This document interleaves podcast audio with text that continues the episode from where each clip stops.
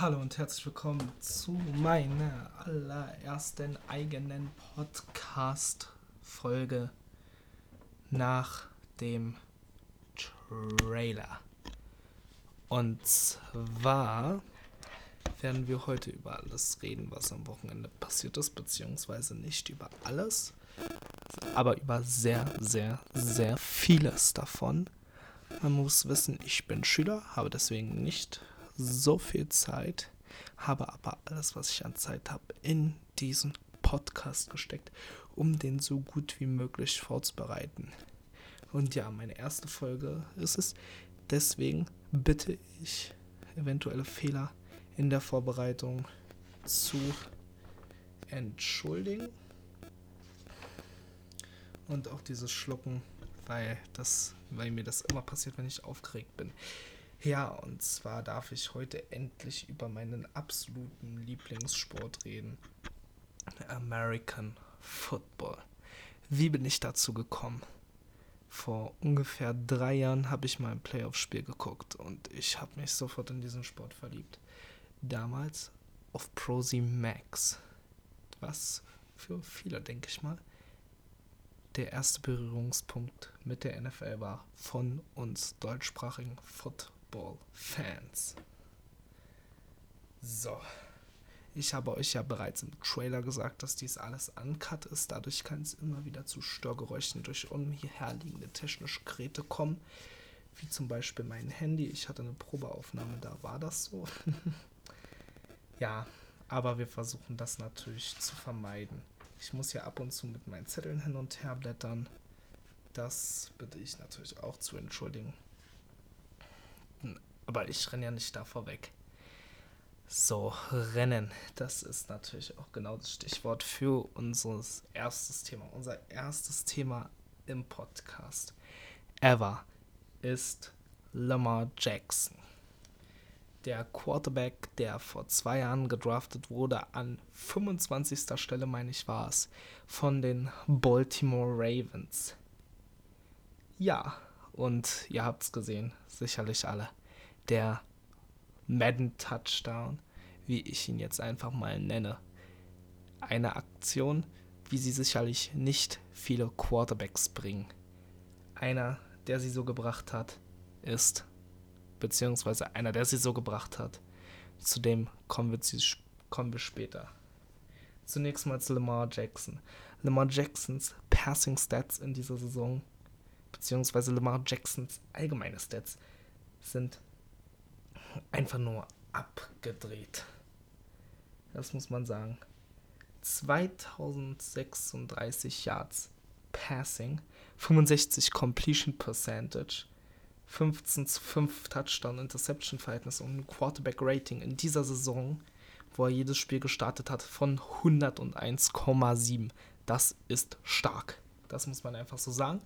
Ich mag ihn nicht, gehe später noch zu drauf ein, aber was er da macht, ist einfach stark, das muss man sagen. So, und trotz dieser gerade aufgeführten Passing Stats schafft der Typ es immer noch Rushing Leader seiner Mannschaft zu sein. Mit 702 Yards. Das muss man sich mal überlegen. Der Typ hat, kom hat kombiniert 2038 Yards gemacht. Ne, 2738 Yards gemacht. Fast 3000 Yards. Und die Saison ist ja noch nicht mal annähernd vorbei. So, wir haben gerade mal ein bisschen mehr als die Hälfte gespielt. Es geht jetzt gerade mal langsam um langsam auf die Plätze zu. Äh, langsam auf die Playoffs zu. Und Lamar Jackson hat 6 Rushing TDs, 15 Passing TDs und gerade mal 8 Turnover, beziehungsweise 3 Fumbles und 5 Interceptions. Das ist bei der Geschwindigkeit definitiv abgedreht. Und was ihn so stark macht, ist definitiv seine wirkliche Athletik, wie man sie bei wenigen Quarterbacks bis jetzt gesehen hat in dieser NFL-Geschichte. In der 100-jährigen gehe ich sogar zu weit zu sagen. Das ist wirklich abgedreht, was dieser Junge mache. Äh, was dieser Junge macht. Das ist wirklich sehr, sehr gut. Auch wenn man ihn nicht mag. Ich mag diesen Spielstil nicht, den ähm, John Harbour, also der Head Coach der Ravens, da mit ihm fährt. ich finde es einfach so ein Stück weit langweilig. Muss man schon sagen. So, und ich habe ja gesagt, ich bereite mich ja auf diesen Podcast vor. So. Und äh, wenn man Lamar Jackson, wenn man an Lamar Jackson denkt und seine kranken Rushing Stats von 702 Yards in nicht mal einem Drittel, denkt man natürlich, mh, gucken wir doch mal die Stats von Michael Vick nach. Und genau das habe ich gemacht. Also diese Stats von Michael Vick sind bei einem Respekt nicht weniger abgedreht. Aber der ist also ein ganz anderer Quarterback gewesen, wenn man sich zumindest die Stats ansieht, die er hat. Michael Vick hatte in seiner zweiten Saison, muss man dazu sagen, 15 Starts, hatte ähnlich wie Lamar in der ersten Saison 8 Starts. Also kam dann vermutlich einfach mitten in der Saison rein in seinem Rookie-Year. Und Lamar Jackson hatte ja damals, hatte die Baltimore Ravens damals ja auch durch die Playoffs geführt, bis es dann letztlich zu Ende war. So, und jetzt hier nochmal, also hm, Michael Vick hatte von diesen 15 Starts 8 gewonnen mit den Philadelphia Eagles damals 2001, hatte eine Completion Percentage von 54,9%, 2963 Yards Passing. Alleine, wo man schon merkt, okay, er ist ein bisschen mehr aufs Passing gedacht, bedacht und hatte ein Touchdown-Interception-Verhältnis von 16 zu 8. Und das ist der große Unterschied zu Lamar Jackson. 81,6 Quarterback-Rating. Nur. Das sind Werte, die aktuell ungefähr Tom Brady hat. Nur mal so zum Vergleich. Dann Rushing hat er in seiner zweiten Saison 113 Carries, 777 Yards. Nur so zur Erinnerung. Lamar Jackson hat in seiner zweiten in seiner Saison, in seiner zweiten Saison nach elf, nee, nach zehn Spielen sogar nur 702 Yards. Das ist abgedreht. Also, das wird er, das wird er hundertprozentig knacken. Hatte acht Touchdowns und sage und schreibe neun Fumbles. Das hätte ich niemals gedacht. So, ich meine, Michael Vick habe ich persönlich nicht mehr spielen sehen. Ist ein, ähm, ist bei Madden ultra starker Quarterback, der niemals neun Fumbles hätte in einer Saison. So, ähm, ja, und wenn man diese beiden Quarterbacks vergleicht, fällt einem definitiv auf, dass ähm, Lamar Jackson doch wirklich ein Stück weit mehr Running Back ist als ähm, Michael Vick. Aber was man sich auch mal reinziehen muss, die haben im Backfield, also jetzt die Ravens aktuell, haben mit Ingram, RG3, also Robert Griffin der Dritte und Lamar Jackson eben drei Heisman Trophy Winner, was, was einfach nur krank ist. So, beziehungsweise drei gute Spieler. Was einfach nur. Oh, dieses Backfield der Ravens macht mir als Steelers-Fan echt Angst. Echt einfach nur Angst macht mir das.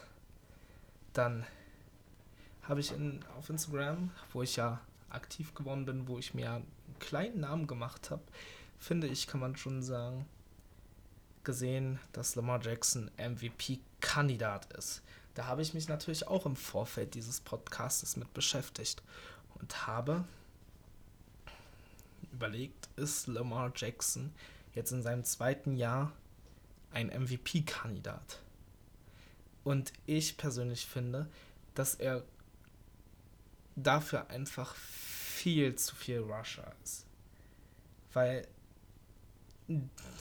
ich meine, ihr müsst mal überlegen, wer dieses Jahr alles MVP werden kann. Christian McCaffrey, Devin Cook, beides Running Backs müssen fangen, blocken und rennen. Das sind schon mal drei Sachen, so, die sie beide unheimlich gut beherrschen, alle drei. So, und bei Christian McCaffrey kommt halt noch dazu, dass er überhaupt nicht fummelt. Der hatte jetzt im Spiel am Wochenende gegen die Panthers, äh, gegen die Panthers sag ich schon, gegen die Packers hatte der ähm, seinen ersten Fumble diese Saison. Was einfach nur krass ist, wenn man sich überlegt, wie viel er auch durch die Verletzung von Cameron Newton noch laufen muss. Das ist abgedreht. Also Leute, das ist wirklich absolut abgedreht, wie wenig der Typ fummelt. Dann Devin Cook trägt geführt neben Kirk Cousins die komplette Offense auf seinem Rücken. Denn, sind wir ehrlich, Dix liefert absolut ab, also Stephon Dix. Aber er hat viele Fumbles drin. Und dass man das nicht so merkt mit den offensiven Statistiken, beziehungsweise mit den Punkten, die sie offensiv machen, ist das doch ein Verdienst von Devin Cook. Und ich würde nicht sagen, dass Lamar Jackson im Moment diese Baltimore Ravens Offense trägt. Ich bin nur der Meinung, dass John Harbour und das ganze Trainersquad der, beziehungsweise Trainerteam der ähm, Ravens ein System spielt, was ähm, unter keinem anderen Quarterback in dieser Liga funktionieren würde, weil es einfach wirklich run-heavy ist, was ich nicht mag. Aber ähm, ja, und das darum ist Lamar Jackson für mich einfach kein, ähm, kein Kandidat für diesen MVP-Titel. So, das ist meine persönliche Meinung. Ihr dürft gerne eine andere Meinung haben. Es ist meine Meinung und ich bitte auch, dass ihr die respektiert. Kommen wir nun zum Upset der Woche. Wer hätte gedacht, dass die Falcons auswärts im Dom gegen die Saints gewinnen? Sind wir mal ganz ehrlich, das hätte niemand gedacht, so miserabel wie die Saints in die Saison gestartet sind. Matt Ryan hat die letzten Wochen 300, 400 Yards häufig geworfen, verlieren die Spiele immer 1 zu 7 gestartet, die Saints 7 zu 1. Es war eine klare Sache. Die Saints werden das Spiel gewinnen. Ich habe eine Probeaufnahme unter der Woche gemacht und habe dafür meinen nächsten Gast, American Footballski, gefragt, hey, wie ist denn das? So, und in dieser Probeaufnahme habe ich gesagt, dass die Saints gewinnen werden. Das ist ziemlich sicher. Jetzt hat sich aber das so entwickelt, dass die Defense unter anderem komplett zerstört hat. Ich meine, Vic Beasley hatte mal wieder Sacks. Ja, die hatten sechs Sacks. Das war die Anzahl, der sie da, die sie davor an Sacks in der kompletten Saison hatten. Und wenn dann Drew Brees immer Druck hat, ist es natürlich schwierig, ähm, da irgendwie was zu reißen, geschweige denn das Run-Game zu etablieren, wenn du da immer einen Vic Beasley in der D-Line hast. Das fällt dann einfach unheimlich schwer. So. Dann. Und dann ist es natürlich so, dann kommt dann sowas bei raus, dass die von ihren 356 Offensive Yards ohne Abzüge, also sprich Sacks etc., etc., die sie sozusagen total eigentlich hätten, ähm, 85,4 Periode 3 ähm, Prozent vom Passing gemacht haben. Und ich weiß nicht, ob ihr diese Regel kennt, ähm, die besagt, so hast du ein Rushing Game über 100 Yards, wirst du das Spiel in 75% der Fälle gewinnen. Das heißt, du musst deinen Lauf etablieren, um den Pass besser zu machen. Ich denke, diese Regel kennt jeder von euch, der sich diesen Podcast hier an anhören wird. Ähm, Ja, und ich meine, Devontae Freeman hat jetzt auch nicht so das Überspiel und ähm, Hill auch nicht wirklich. Aber die hatten halt zusammen 99 Yards. So. Und dann packen die anderen noch 103, dann packen die anderen das noch so hoch, dass sie 143 Yards hatten und es mal gereicht hat, dass Matt Ryan nur 182 Yards wirft. So, und das ist halt nicht viel für Matt Ryans Verhältnisse. Aber sie haben den Run etabliert. Und Matt Ryan hatte auch nicht sein schlechtestes Spiel. Ich meine, der hat zwei, 20 von 35 angebracht. Das sind 57,1 Prozent der Pässe. Ich weiß jetzt nicht mal genau, ob der, ob der überhaupt eine Interception hat. Ah, dass die, die Saints so dominieren, hätte ich nicht gedacht. Muss ich ganz ehrlich sagen. Und das ist einfach nur krass. Aber wenn man sich auch mal reinzieht, dass die ähm, 35 Mal haben die den Ball gepasst und 30 Mal, äh, beziehungsweise 34 Mal sind sie ihn gerannt. Äh, gerannt. Also 35 zu 34, das ist eigentlich fast ausgeglichen, was auch wieder ein Punkt ist, wo die Defense der Saints halt nicht weiß, was kommt. So. Und ich habe euch vorhin gesagt, die machen 85,4%, also jetzt wieder die Saints, machen 85,4% ungefähr ihrer Yards gegen die, äh, gegen die Falcons durch die Luft. Und das ist halt dann schon viel, leicht, viel zu leicht ausrechenbar, um es mal ganz so deutlich zu sagen. Aber wer hat den Catch von Michael Thomas gesehen? Jetzt mal ehrlich, der war krass an der Sideline. Ärgerlich ist es dann natürlich, wenn das dann die beste Szene in deinem Spiel ist. So, also, ähm, ja. Naja, aber zollen wir ihm den Tribut dafür. Er ist der, beziehungsweise zollen wir ihm den Respekt dafür. Er ist einer der bestbezahltesten. Ich glaube, nach Julio Jones, der bei den Falcons gespielt hat, der zweitbeste, zweitbestbezahlteste, jetzt habe ich es, ähm, Spieler in der Liga. Und ja, dann darf man auf der einen Seite sowas erwarten, aber ja, du musst es halt auch erstmal leisten, das ist schon richtig. Dann, wenn wir jetzt mit diesem Upset durch sind, also Falcons spielen als nächstes gegen die ähm, Panthers, was mir echt schwer gefallen ist zu tippen, aber ich habe mich trotzdem für die Panthers entschieden, auch wenn bei denen gegen ähm, die Packers nicht so viel lief und sie ja auch verloren haben zum wiederholten Mal und jetzt den gleichen Rekord wie die Steelers haben. Grüße gehen raus.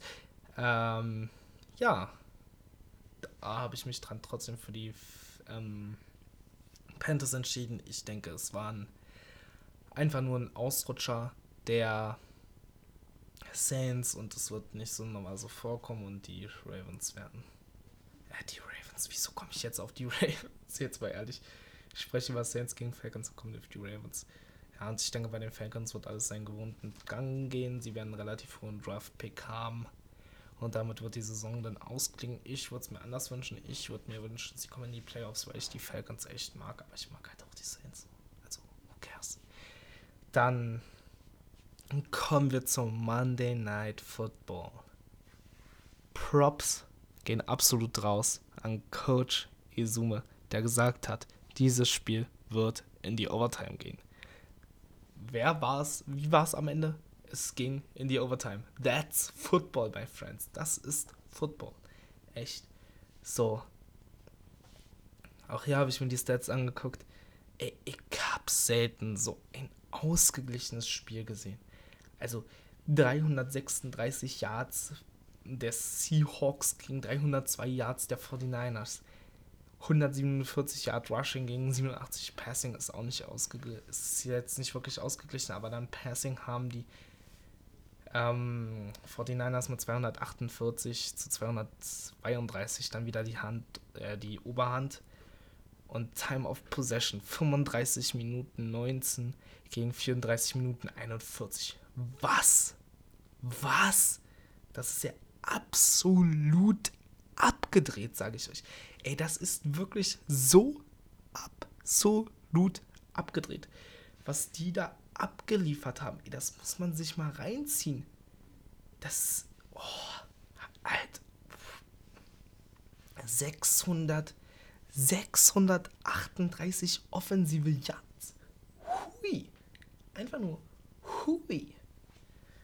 So, und ähm, ja, was dann die Phase dieses Spiel sehr, sehr spannend gehalten hat, war das zweite und das dritte Viertel, dass die ähm, Seahawks sozusagen mit 21 zu 0 gewonnen haben. Und dann ist es schon stark von den 49ers, sich dann noch in die Overtime zu retten. Man muss sich mal rein, man muss sich mal reinziehen, die haben nur in zwei Vierteln gescored. Ja, im ersten mit 10 Punkten und im vierten mit 14 dann nochmal. Und ähm, ja, da hatten sie halt zwei große Scores, also zwei große Scoring-Anzahlen mit jeweils zwei Scores, also vier Scores insgesamt. Ist aber schon wieder verwirrendes Zeug. Lasst euch davon nicht irritieren. Ähm, ja, dann hatten sie da halt zwei, vier Scores, gut, aber zwei Viertel, in denen sie groß gescored haben und in den anderen war halt gar nichts los. Die Seahawks hingegen hatten halt das erste Viertel scoreless, dann zweites, drittes und viertes hatten sie im zweiten sieben, im dritten 14 und im vierten drei. So, und das ähm, hätten sie im dritten Viertel Punkten mehr Punkte, im vierten Viertel mehr Punkte gemacht, wäre das halt nicht in die Overtime gegangen. Leute, nur damit ihr mal wisst, wie aufgeregt ich vor diesem Podcast war. Mir fällt gerade auf, dass ich hingeschrieben habe, ich habe ja hier mir die Scores so NFL-like aufgeschrieben, untereinander so nach Vierteln, dann so schön abgetrennt. Mir ist gerade aufgefallen, ich habe in der Overtime hingeschrieben, dass die 49ers mit 3 zu 0 gewonnen haben. Läuft bei mir nein. Natürlich haben die Seahawks drei Punkte gemacht und die 49ers gingen mit der ersten Saisonniederlage aus. Äh, mit der ersten Saisonniederlage nach Hause. Naja, mussten ja gar nicht mehr gehen, haben ja in dem wunderschönen St. Äh, in dem wunderschönen Levi Stadium gespielt.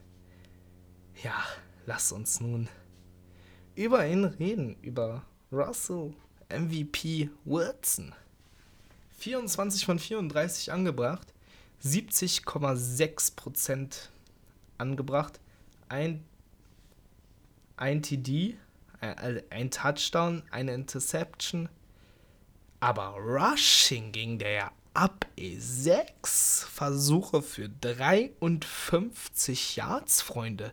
Das ist kein Vergleich zu Lamar Jackson, aber trotzdem abgedreht. Ja, und damit entlastest du dann halt die anderen Spieler. 147 Rushing Yards hatten sie. Ist natürlich auch der Verdienst von Russell Wilson. Ist aber Chris fucking Carson hatte 25 für 89, 3,6, äh 3,56 Average und ein Touchdown. Dazu noch drei Receptions und 12 Yards. So, und auch hier wieder haben wir es zwar nicht ganz so ausgeglichen wie vorhin bei den Falcons, aber 34 Passversuche, 25 Run-Versuche, also gingen doch mehr über den Pass bei einem Quarterback wie Russell Wilson, der 70,6% Completion hat.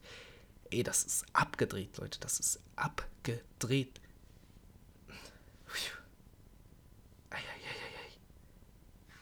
Ja, Hollister, 8 Receptions, 62 Yards, 7,8 Average, 1 TD. Die meisten Receptions, die wenigsten hatte Tyler Lockett zu dem wir später noch kommen. Ähm, ja, DK Metcalf, 6, Recep 6 Receptions, 62 Yards, 11,7 Average. Ein wichtiger Mann, warum er in den nächsten Wochen noch wichtiger sein kann, ist der Grund, dass Tyler Lockett, der im Spiel gegen die 49ers 3 Receptions, 26 Yards und 8,7 Average hat, mit einer Quetschung bzw. einer Prellung im Oberschenkel jetzt auszufallen droht. Und wenn Lockett verletzt ist, wird natürlich mehr auf die Schultern von DK Metcalf gelegt. Weil man muss sich mal reinziehen, wie groß dieser Typ ist. Ich erinnere mich noch an das Spiel gegen die Steelers. Da hatten die einmal das Mismatch von einem Touchdown. Ähm, da hatten sie DK Metcalf gegen, ich äh, meine Edmonds war es damals, ähm, gegen Trey, Terrain, Tremaine oder Terrell. Ach Gott. Naja, ihr wisst, wen ich meine, gegen Edmonds halt. Ähm, das Mismatch, weil er halt viel kleiner war als er und viel langsamer in dem Fall auch.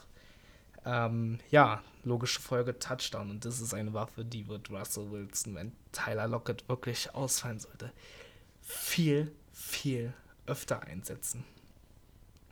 Ja, Conrad Dix, eine Interception, Shaquem Griffin sechs Tackles und Justin Reed anderthalb Sacks. Wisst ihr, was mir aufgefallen ist beim Raussuchen der Statistiken? Kein Spieler der Seattle Seahawks hatte zwei Sacks. Hier, Reed hatte wirklich das höchste mit anderthalb Sacks. So, das ist. Ja, was wollen wir dazu noch sagen? Lasst uns nun zu den 49ers kommen. Zu den 49ers Stats, beziehungsweise zum persönlichen Meinung über den 49ers.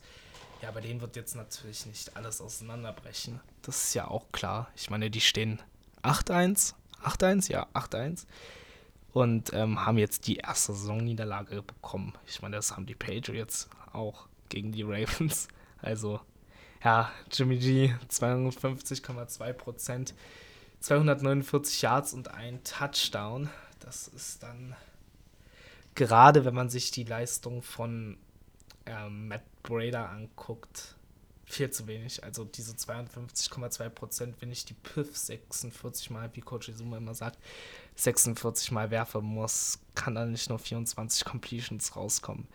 So, Matt Brader, weil ich ja gerade sagte, Matt Braders Leistung war nicht so gut.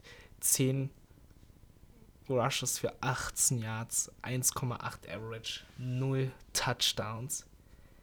Ey, da hatte ich mehr, mehr, da hatte ich mehr gedacht.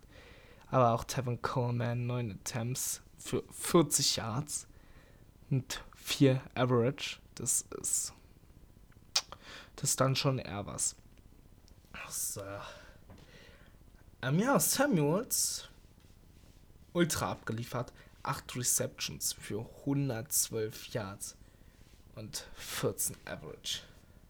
Ja, dann Tavern. Ähm, ja, also, was willst du dazu sagen? Es war ein absolut krankes Spiel von beiden. Ich meine, wenn du gegen den MVP Wilson spielst, in die Overtime zu kommen, ist schon gar nicht so schlecht. Wenn man sich auch mal die Stats reinzieht von ihm, die sind ja. Also die Stats von Russell Wilson, die sind einfach heilige Mutter Gottes. Ey, die sind ja so krass. Das müsst ihr euch mal reinziehen.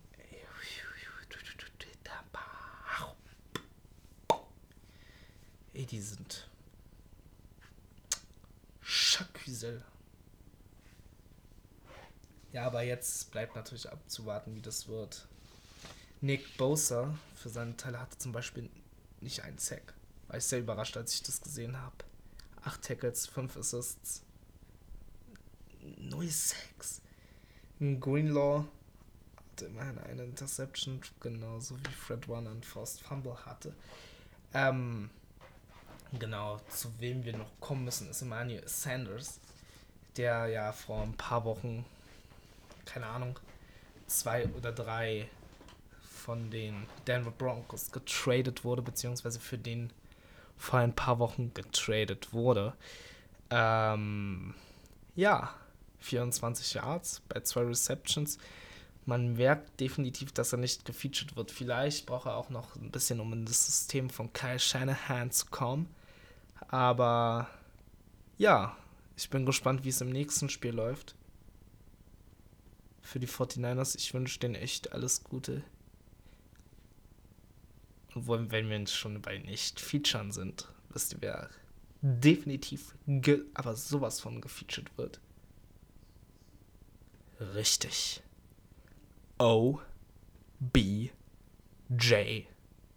Der wird sowas von gefeatured. Hallo im Spiel gegen die Buffalo Bills 5 Receptions, 57 Yards, 11,4 Average.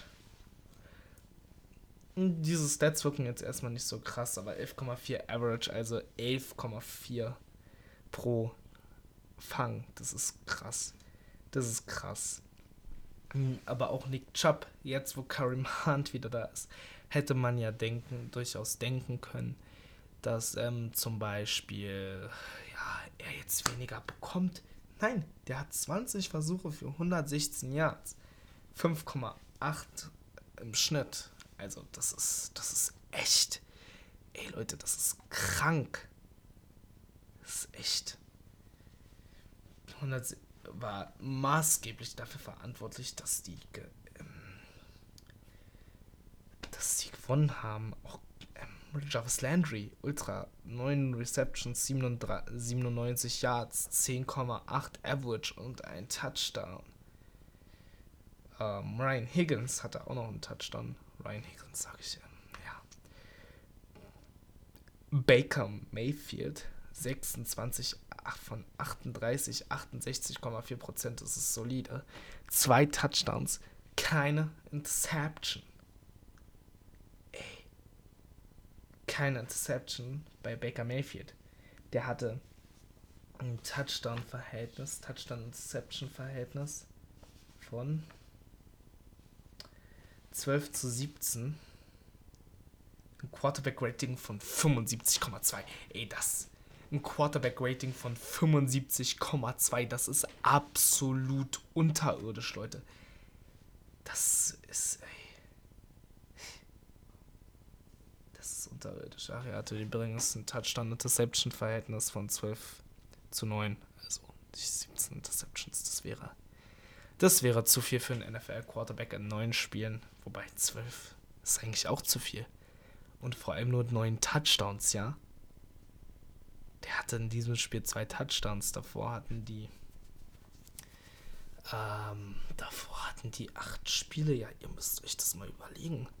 Das heißt, bei den 9 zu 12 sind die schon mit eingerechnet, diese beiden Touchdowns. Der hatte davor in acht Spielen sieben Touchdowns. Das sind Statistiken, die sollte nicht mal ein Backup haben. Also, da muss man wieder über diese Arroganz reden, die er auch schon am College hatte, die ihm vielleicht auch die Heisman Trophy gegeben hat. Als er da damals mit den ähm, im College über das Feld gelaufen ist und dann die Flagge der Sooners in das Feld gesteckt hat. Das ist halt auch so eine Sache. Da wird im College häufiger mal die Ehre, also da fühlt sich ein College Football Team angegriffen, wenn dann Baker Mayfield, Baker Baker Interception Maker, ähm, so eine Sache abzieht. Also, hey, ich hatte damit nichts zu tun. Nick Chubb hat er auch gut eingebunden, zweimal. Genauso wie Kareem Hunt, der eigentlich mehr im Passing eingebunden wurde. Auch teilweise als Receiver aufgestellt wurde mit 7 Receptions für 44 Yards und 6,3 Average.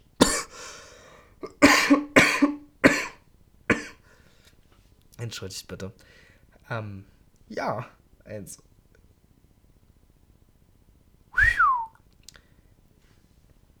Ja, das ist echt, echt, echt, echt krass. So. Dann, ähm, ja. Perfekte Überleitung zum Thursday Night Game. Browns gegen Steelers. Steelers at Browns. Ja, die Steelers gewinnen seit einigen Wochen. Seit dem Finca Fitzpatrick, seit dem fin Minka Fitzpatrick Deal gewinnen die und gewinnen und gewinnen und verlieren mal zwischendurch und gewinnen jetzt seit vier Wochen durchgängig. Das ist krass. Das ist krass. Das muss man sagen, das ist krass. Ähm, ja. 17 zu 12, Mason Rudolph, ein Touchdown. Muss man auch sagen, macht da.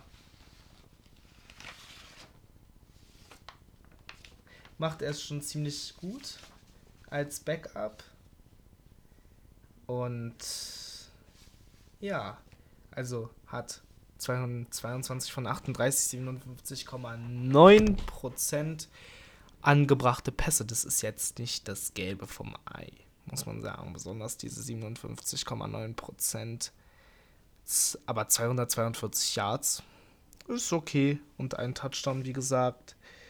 Ähm, ja, Rushing der Steelers. Großes, großes Problem ohne James Conner.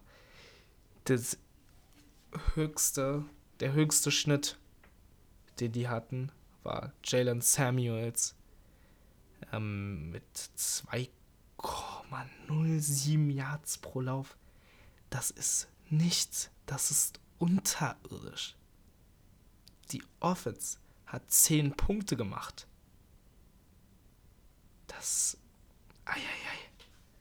Ja, aber die Defense hat es mal wieder gerocht, gerockt. Drei Interceptions, ein Fumble, vier Turnover, sieben Punkte. Diese Defense wäre mit einer Offense, vielleicht mit einer Big Ben Offense, ohne da jetzt zu viel beschreien zu wollen, ein Super Bowl Contender. Ja, ein Super Bowl Contender, sage ich euch ganz ehrlich, beziehungsweise ein hoch, ein ziemlich hoch geranktes Team, wenn es darum geht, in den Playoff, in den Super Bowl einzuziehen. Ah ja. Ich war vorhin beim Thema Rushing.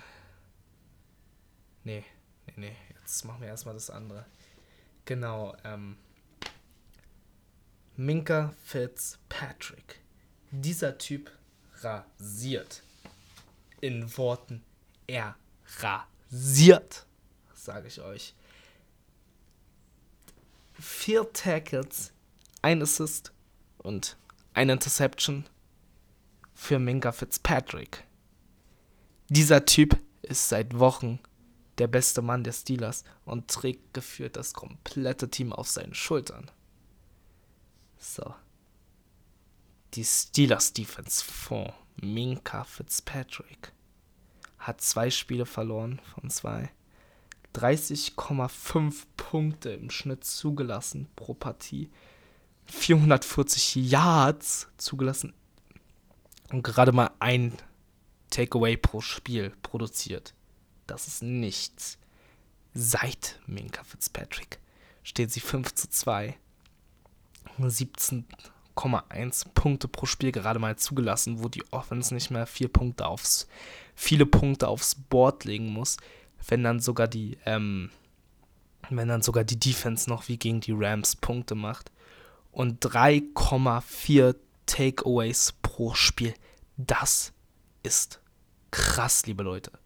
Und jetzt kann mir keiner mehr kommen und damit sagen, dass er ein, dass er kein ähm, First-Round-Pick wert war, der Dolphins. Sollen die sich doch einen Blumenstrauß auf, aufplustern mit ihre, mit ihre ganzen Pick. Ein Pickstrauß. Aber, ey Leute, wer sagt, Binka Fitzpatrick macht die Steelers nicht besser? Der hat Football nie geliebt. So ehrlich bin ich. Dieser Mann könnte Defensive Player of the Year werden. Das, das, das ist krass. Wie der rockt, das ist krass. Der rockt Pittsburgh, der rockt die drei Flüsse. Das ist krass, liebe Leute, sage ich euch. Das ist echt, echt, echt krass. Was gar nicht krass ist, ist Todd Gurley. Er ist, er ist nicht mehr der Alte. So, die Rams hatten 88 Yards Rushing. Todd Gurley 12 Attempts beziehungsweise 12 Rushes für 73 Yards, also ein Average von 6,08. Und wurde im Receiving Game 0 eingebunden. Wirklich 0 eingebunden. Das ist nicht gut. Das ist definitiv nicht gut da müssen sich die Rams Sorgen machen.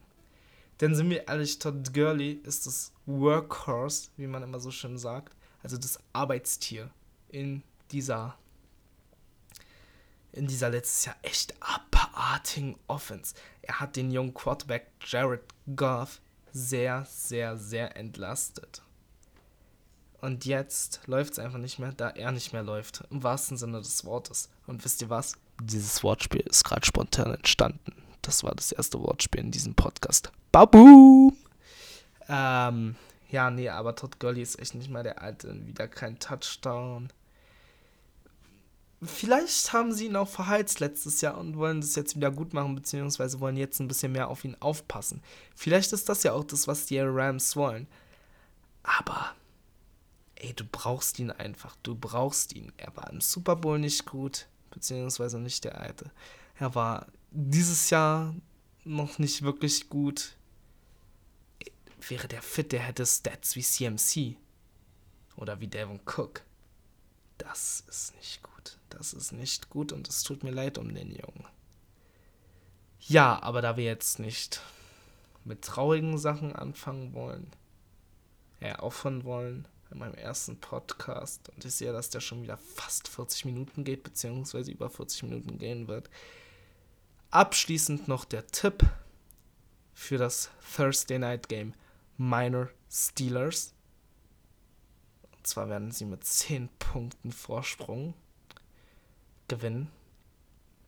Da nämlich die Steelers, diese Defense hat einfach zu sehr getragen. Minka Fitzpatrick wird plus drei Interceptions haben von Baker Mayfield, der dann im Laufe der Partie nicht gebencht wird, aber ziemlich nah dran sein wird, könnt ihr mir glauben.